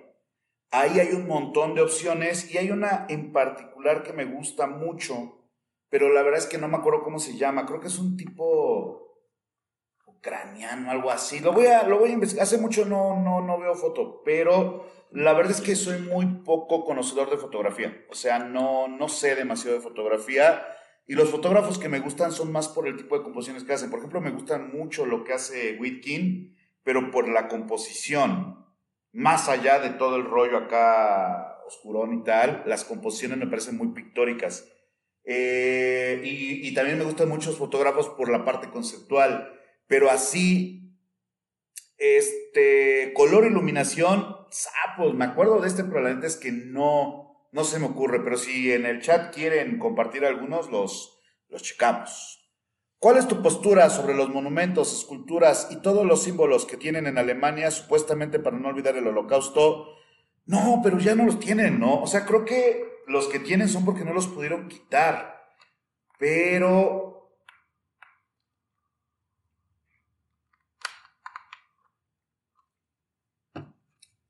El otro día vi un documental. Eh, eh, el otro día vi un documental, esa pieza de León Ferrer está bien chida. Este, vi un documental donde estaban buscando unos caballos de mármol, de... No, de mármol no, debe ser como de, de metal, no me acuerdo de qué, que originalmente estaban en un edificio de eh, de, los nazis. Y entonces tenían evidencia de que no los habían destruido, porque la idea era que se habían destruido, pero la que los estaba buscando decía que no, porque había una foto de tal año donde todavía aparecían. Y es curioso porque el documental que es de estos de DW, de Deutsche Welle, no ahonda demasiado en la idea de si es bueno o no, pero al comienzo deja que la historiadora, la experta, explique que se tienen que recuperar como testimonio de. Sin embargo, el resto del discurso claramente lo está viendo como piezas de arte. Yo creo que el problema es que si se preservan esas cosas para hacer, para hacer conciencia, se tienen que presentar de tal manera que efectivamente hagan conciencia. Porque así puestas nomás para no olvidar, el que no tiene el contexto va a preguntarse, ¿olvidar qué, güey? o sea, no, no funciona solo estar para ser símbolo. El símbolo tiene que ser contextualizado para que opere. El que es símbolo de poder, como las esculturas de la Alemania nazi, necesitan ser recontextualizadas para que ya no sean símbolo de poder de la Alemania nazi. De otro modo, su preservación es en sí mismo la evidencia de que no se ha podido eliminar. Y creo que eso está cabrón. Por ejemplo, piensen un poco en la corrección eh, política y la inclusión alrededor de películas históricas. A mí me llama mucho la atención porque yo tengo cierto conflicto con la parte filosófica detrás de eso. ¿Por qué? Porque de repente tú ves películas de hechos históricos donde un funcionario es afrodescendiente, hay soldados afrodescendientes, hay reyes afrodescendientes. A ver, a ver. Entiendo la parte de la inclusión. Pero, güey, durante siglos, Europa comerciaste con personas aduciendo que eras más humano que ellos o directamente que no eran humanos, güey. Y de repente en las películas todos conviven felizmente. Ah, o sea, vamos a hacer como que no te pasaste de ojete durante siglos. Ah, bueno. Pero entonces tal vez deberías de hacer inclusión en películas que no son históricas sobre etapas donde específicamente te estabas pasando de ojete. Porque das la ilusión de, no, güey, ve, los europeos eran tan buenas gentes que los reyes católicos tenían embajadores afrodescendientes. Ah, mira, güey, qué chingón. o sea, yo creo que, que no se puede solo hacer como que no pasó, ¿sabes? O sea, puedes arrepentirte, evidentemente. Oye, ¿sabes qué? Perdón, no, carnal, digo, sí, ya sé que pasó hace 500 años, pero tomando en cuenta que casi exterminamos a toda tu población, pues por ahí una disculpa de vez en cuando no está de más. El día de el perdón. Hay día del mariachi con una chingada, o sea, bueno, no importa, ¿no? No, porque eso ya pasó. Ya no tiene sentido. No es para que tenga sentido, es un gesto. Es un gesto. No es que sea de fuerzas, es que establece, ¿sabes qué, güey? Sí me manché. Y entonces, cuando dice, me refiero a los monumentos contra el holocausto y su postura actual de su gobierno en el conflicto de Gaza. Mira, yo ahí sí creo que no hay que caer en la tentación de comparar holocaustos. O sea, está culero. El holocausto armenio está culero. El holocausto judío está feo. Está culero también. El exterminio en Gaza contra un país que evidentemente no se puede defender, es algo que se tiene que pensar en tiempo real. Porque si empezamos a hablar de comparaciones, es como que no está pasando ahorita. ¿Y qué crees? Sí está pasando ahorita. Y entonces, ¿qué creo que se debe de hacer? Dice, en Alemania, eh,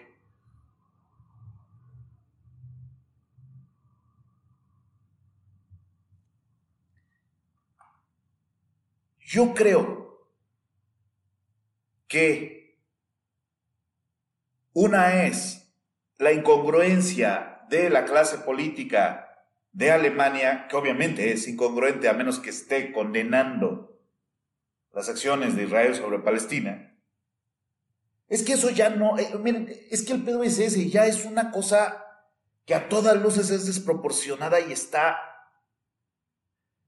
es casi real, güey. Pero otra cosa es buscar congruencia a partir de los detalles. No creo, o sea, esto esto es demasiado masivo como para concentrarse en los detalles. O sea, no estoy muy seguro que el nivel simbólico opere de manera positiva en esto. Porque por ahí vamos a decir, ok, Alemania quita las placas conmemorativas del holocausto. Para empezar, ese sería un desmadrote. Vamos a decir que las tapa, que también sería un desmadrote. Pero frente a la situación que se está llevando a cabo,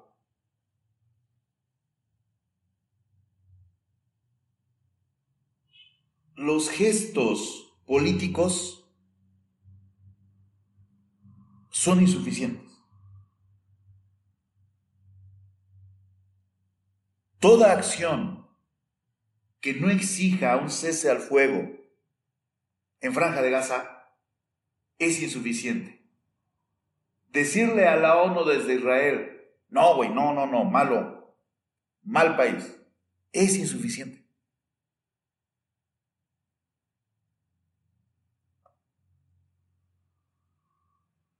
Creo que la actualidad está probando no solo la ineficacia de la clase política,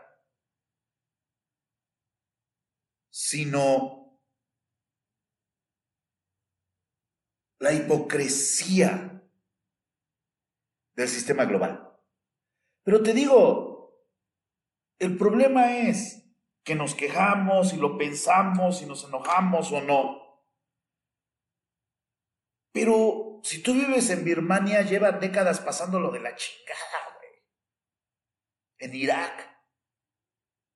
O sea, creo que lo terrible de esto es que esta idea de llamar a la reflexión para que las cosas no se vuelvan a dar es completamente inútil. Eh, no me refiero a preservar lo hecho durante el nazismo, más bien los hechos posteriores, la congruencia de esos momentos, su postura. Lo que te digo, hermano, este, soy practicante, bueno, eso contestándole a Iván. Les recuerdo que pueden enviar super chat. Cada vez que termine de contestar algo, les voy a recordar que pueden enviar super chat para que no se les olvide. Pueden enviar un super chat. Eh, desde 10 pesos. dice, en Alemania hay placas para conmemorar a las familias de judíos que les expropiaron las casas. Es que esa es la cosa, si tú, o sea, güey, eh, pedirle congruencia a la clase política, ay, hijo de la chica.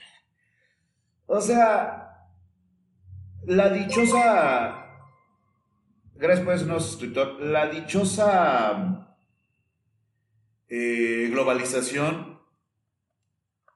lo que creo una de las consecuencias más perceptibles es que hace, tolerable lo intolerable. O sea, por poner un ejemplo, digo, no es que queramos volver a eso porque tampoco es la idea, pero eh, Napoleón atacaba un país y entonces llegaba un embajador a decirle, güey, bájala tu desmadre. No, bájale. O sea, había cortesía, pero había un nivel de amenaza de, oye, aguanta, ¿no? En la actualidad hay resoluciones, hay organismos internacionales, hay la ONU. A ver, eh, ¿me, pueden explicar exactamente de qué sirvió la resolución de la ONU que dice, en efecto, está pasando un genocidio en Gaza? O sea, ok, ya los, ah, güey, ya lo sabemos, órale, gracias, carnal. O sea, ¿so what, qué? y ahora, güey. No, bueno, pero ya cumplimos, ¿no?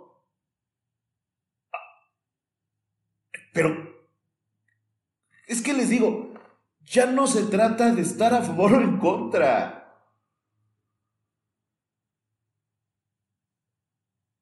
Ya no es ser.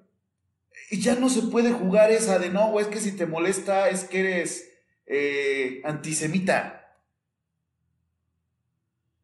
No. Esto ya, ya llegó a un nivel completamente demencial. Ya no es una cuestión de, de buenos y malos.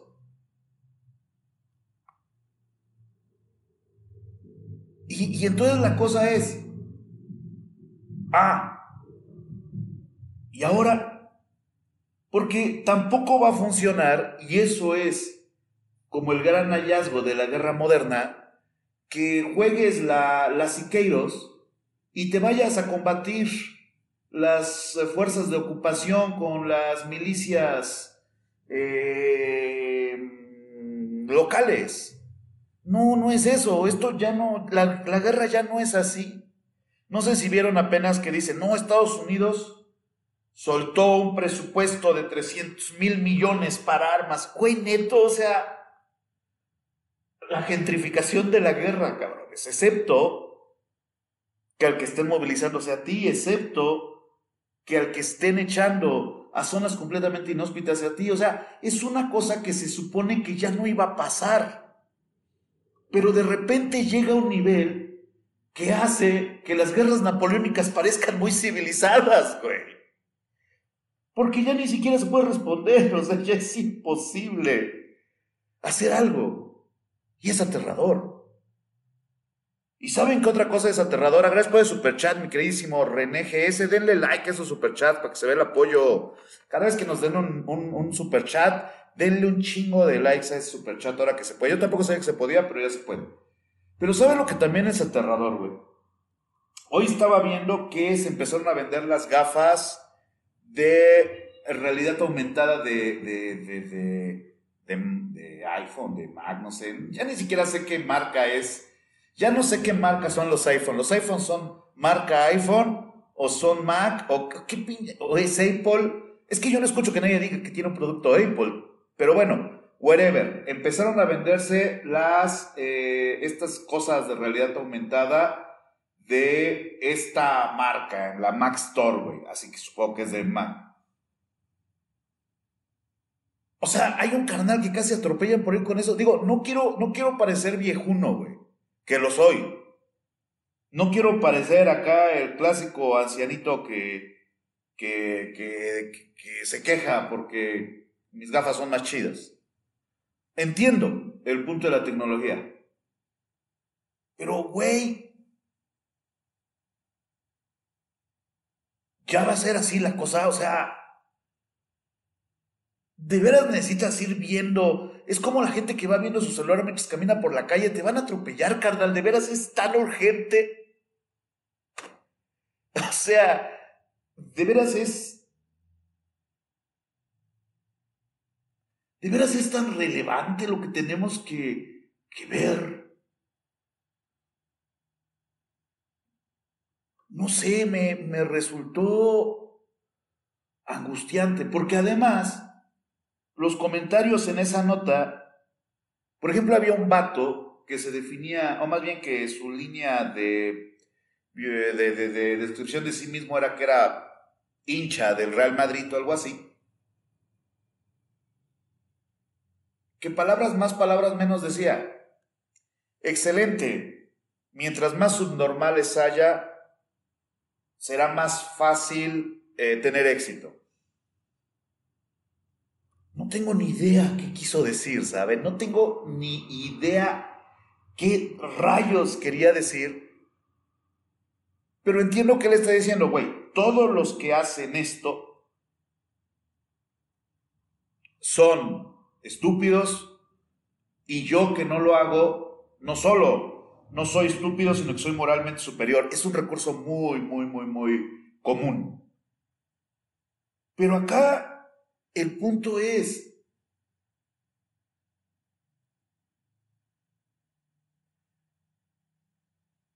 ¿cómo va a modificar las interacciones sociales? O sea, ¿Hace cuánto no conocen a alguien que no sea por una aplicación o a partir de que los presente alguien más? Literalmente ya es imposible conocer a alguien como un acto social. Ya no se conoce a alguien. Ya no puedes ir en el tren maya, bueno, ahí sí, pero ya no es algo socialmente aceptable conocer a alguien en un bar, es acoso inmediatamente, ¿no? En un café. Y aunque no haya eh, esa condición, sí es muchísimo más extraño actualmente, ¿no? Esto que literalmente te ofrece una alternativa a la realidad. Yo coincido que expande la realidad. Por ejemplo, había un video del vato que está viendo la Fórmula 1, la Fórmula 1, no, la Fórmula 1, mi dislexia, perdón, no sé si lo han notado, pero soy disléxico. Eh,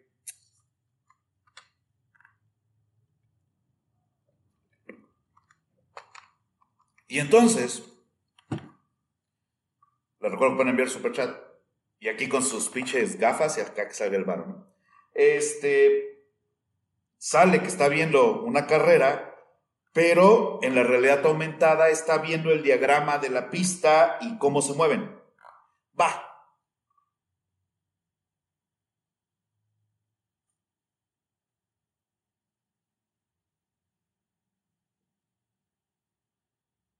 ¿Para qué?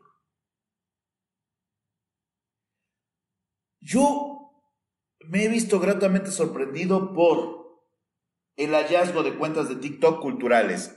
Bellísimas. Bellísimas. Esa es la palabra. Bellas. Proyectos independientes de alguien que con su celular se graba hablando de algo que sabe. Jazz. De hecho, lo subo en el Instagram. Síganme en Instagram, Francisco Soriano Pintor. Día veintitantos de recomendar un disco. Este disco de de, de, de, eh, ¿cuál era? ¿Cuál era? ¿Cuál era? ¿Cuál era? Eh, parece irrelevante, pero es más bien para recomendarlo. Eh, déjenme buscar. De Lou Jordan. Creo que es el de Caledonia, no sé cuál, ¿no? Es un discazo.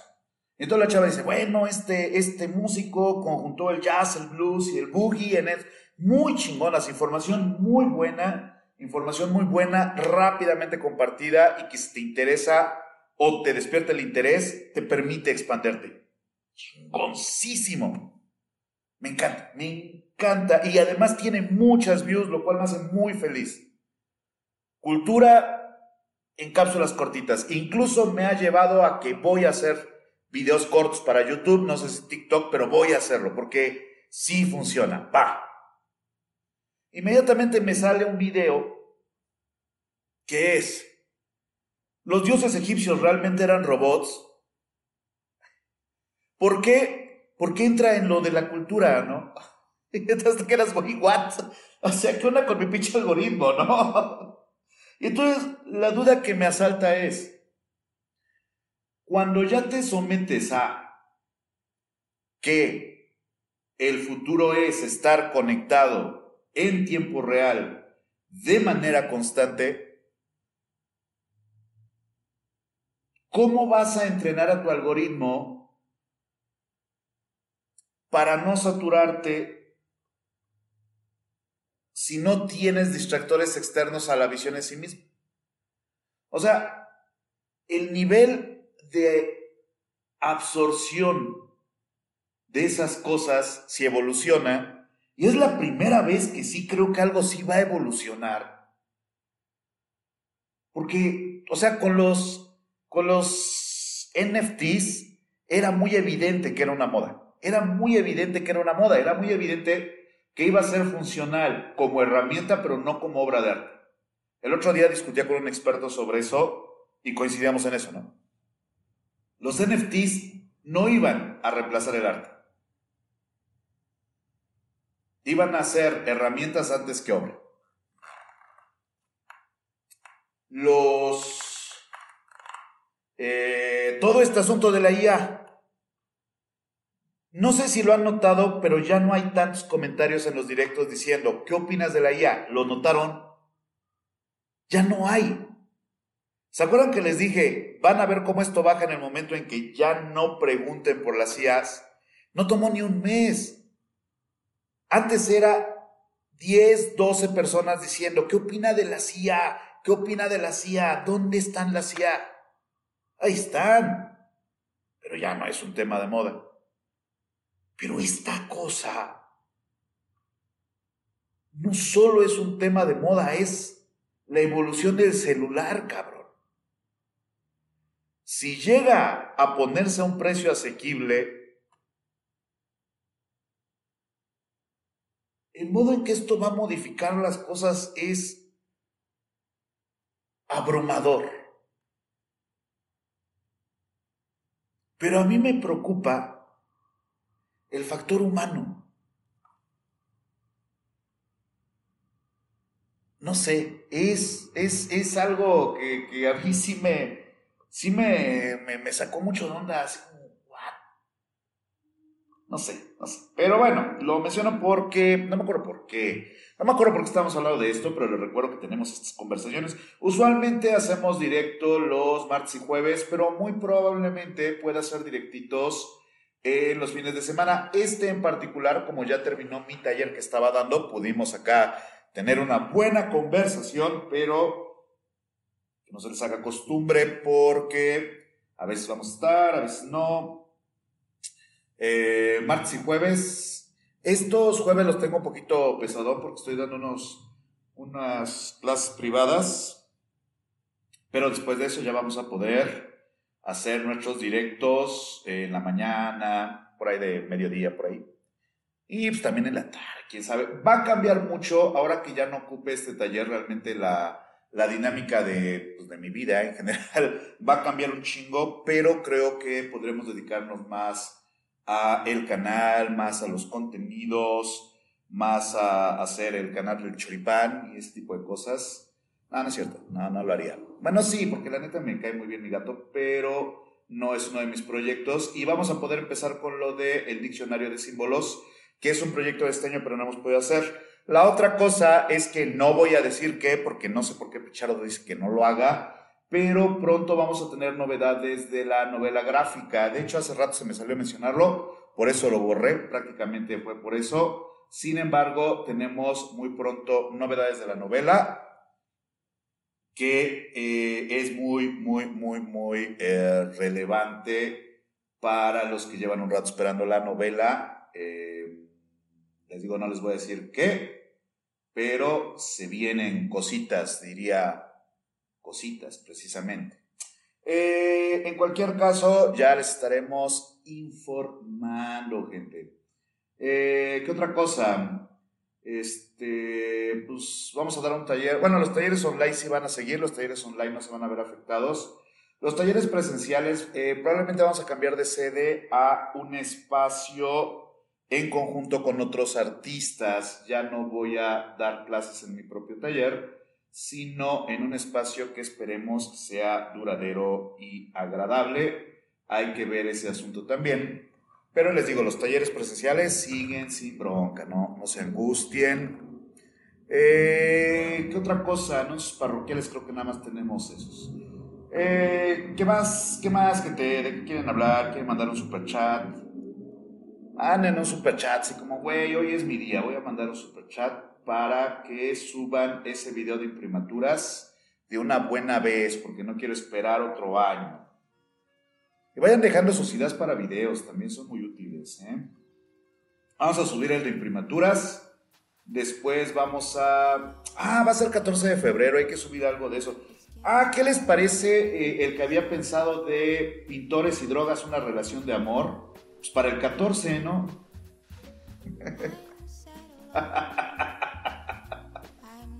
Estaría chingón, cómo no. Este. Vamos a, a ver si alcanzamos ahora que es día de. de, esa onda. Eh, pues si no. Eh, si no, yo creo que ya nos vamos. A ver qué hora es. ¿Qué hora es y cuántos, direct, cuántos directos y cuántas. Eh, ¿Cuántos superchats hubo? A ver, llevamos dos horas. Oigan, vamos a hacer esto con horario, ¿no, gente? De, a dos horas el. Eh, de a dos horas el directo está como muy, muy cabrón. Yo creo que vamos a hacerlo más bien como de a. De ahora, estaría padre. Ni avancé nada, vean nomás, o sea, vean nomás. Nomás avancé una frente, una pestaña y media nariz, no manches. Bueno, voy a avanzar, vamos a cortar este directo ahorita. Si más tarde puedo hacer directo, lo hacemos. Pero vamos a cortarlo ahorita para que se queden dos horas y vamos a subir este audio ahorita mismo en Spotify. Si no quieren gastar datos o... De hecho no sé si puedo subir video porque he visto que hay podcasts que suben video. Aunque por el otro lado pues la neta ni me veo, ¿no? Nomás se ve esto así que no creo que tenga sentido. Pero voy a subir este audio a Spotify. Síganme, busquen eh, hablando de arte con Francisco Soriano, Arte Francisco Soriano ya salgo. Suscríbanse, vamos a estar subiendo los mejores directos. Este creo que estuvo chido en el Spotify. Síganme ahí para que podamos empezar a trabajar más sobre ese asunto. Además le agregamos musiquita y al final ahorita va a ser una rola que nos desmonetizaría, que nos desmonetizaría este video, pero allá sí nos dejan. Así que vamos yendo. Desde la Ciudad de México soy el doctor Francisco Soriano. Les recuerdo suscribirse al canal, estamos por encima de los 100 mil suscriptores, seguir nuestros videos, eh, darle like, vean, denle like al video y, véanlo, así, ¿cómo se llama? Véanlo, o sea, nada más ábranlo, porque si está bien bajo los números, aunque no les interese, ustedes ábranlo y déjenlo ahí mientras lavan la ropa, la chingada, lo que sea. Eh, ponga Runabout qué es eso, pero vamos a ver. Manténganse extraordinarios y nos vemos muy pronto. Hasta luego a todos. Bye bye.